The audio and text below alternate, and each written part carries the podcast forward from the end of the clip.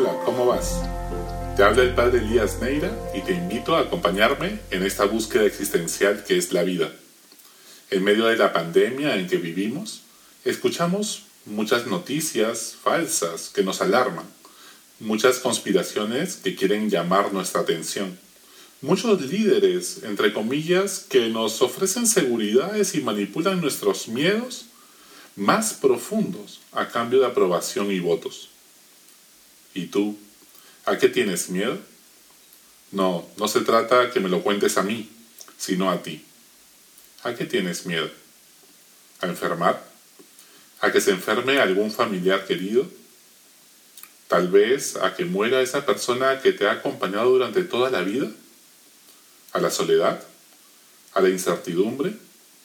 O sea, a no tener claro qué va a pasar, a quedarte sin trabajo, a que no te alcance la plata, quizás a no estar a la altura de la situación, a decepcionar a las personas que confían en ti, sea en el trabajo o en la familia.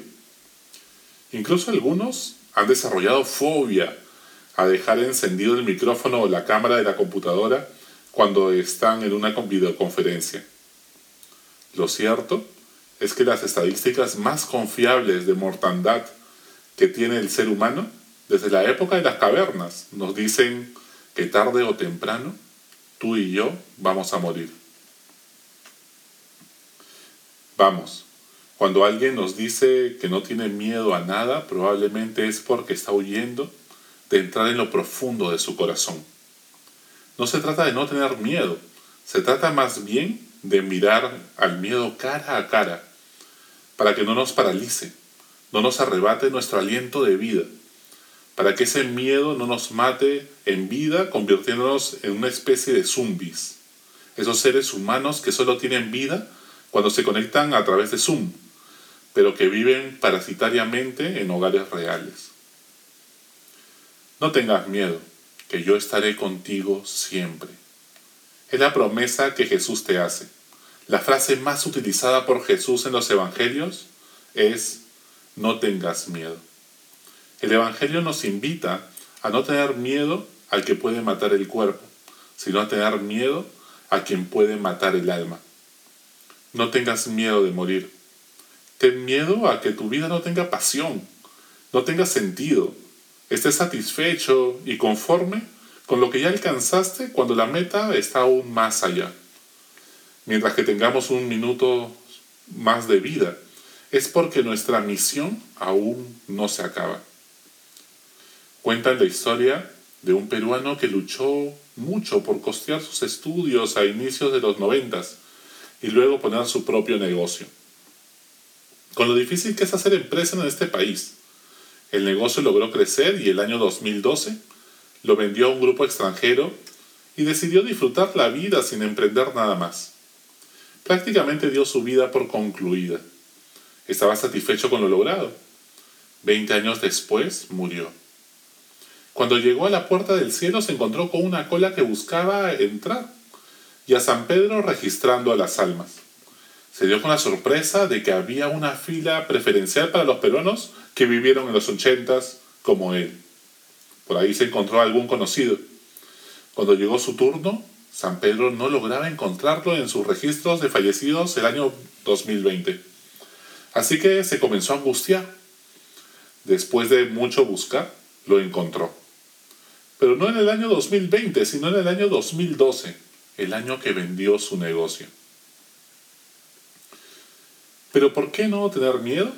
¿Acaso no ves lo que está pasando? No se trata de ser un ingenuo idealista, sino darse cuenta de una realidad más profunda que subyace en los cimientos de la vida misma, una realidad espiritual que solo se percibe con los oídos del corazón. No tienes por qué tener miedo, pues eres hijito querido de Dios. El problema es que no tomamos conciencia de esta realidad.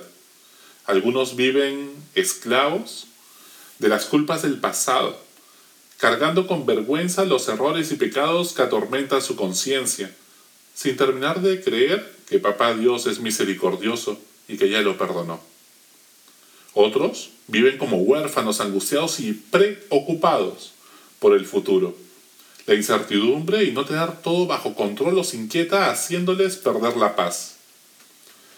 Pero cuando tomas conciencia de que eres hijo querido de Papá Dios, que no eres ni esclavo de las culpas del pasado ni huérfano angustiado por el futuro, sino hijo amado que vive el presente con pasión, solo entonces puedes dejar de preocuparte por ti y comenzar a preocuparte por amar a los demás y buscar el bien común.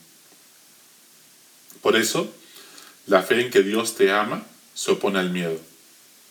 La fe se opone al miedo. El hombre necesita confiar en Dios para poder amar. El camino del miedo lleva al egoísmo, de preocuparse demasiado de uno mismo y los suyos. El egoísmo lleva a la envidia de compararme y creer que el de al lado pues recibe más que yo de modo injusto. La envidia lleva a la ingratitud, de nunca estar satisfecho con nada, y la ingratitud a la indiferencia, de creer que siendo indolente no sufriré. En vez, el camino de la fe, la fe en Dios, lleva a la esperanza que evita que caigamos en la rutina y la esperanza da como fruto el amor, la paz y la alegría. ¿Por qué camino estás andando en esta cuarentena?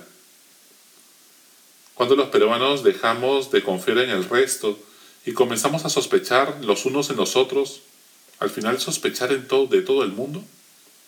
¿En qué momento los peruanos nos volvimos tan individualistas e indiferentes? ¿En qué momento se jodió el Perú? Bueno, esa última conversación tendrá lugar en otra catedral. ¿Te imaginas un mundo sin tanto miedo y desconfianza? ¿Te imaginas un Perú donde volvamos a confiar? Donde los servidores públicos legislen pensando en crear entornos éticos y no solo en sancionar? ¿Donde podamos confiar en que los titulares de la prensa son acordes al contenido de la noticia? ¿Donde las empresas sean conscientes y cuiden a todos sus stakeholders y no solo a los accionistas? ¿Donde creamos que los que piensan distinto a nosotros también tienen una buena intención y son inteligentes? Donde podamos dejar el rencor a un lado y llamar por teléfono y tener esa conversación que estoy postergando hace mucho y ser capaz de perdonar en vez de guardar rencor. Donde podamos salir a la calle sin paranoia de vigilarlo todo. Donde podamos redefinir el contrato social para que todos se sientan incluidos Solo cuando Abraham confió en la promesa de Dios, salió de su tierra, de su zona de confort, a los 90 años. Solo cuando Moisés creyó en la zarza ardiendo, se atrevió a ir a hablar con el faraón siendo tartamudo. ¿Y a ti? ¿Qué te está pidiendo ahora? ¿Qué te inspira? ¿Qué vas a hacer con estos minutos de vida que nos ha regalado? Algunos quisieran tenerlos, no se las podemos dar a todos, los que ya partieron a la casa de Papá Dios. Si bien podemos hacer que este tiempo que tenemos, tú y yo, valga la pena. Hasta la próxima. Sigue buscando que Él te encontrará.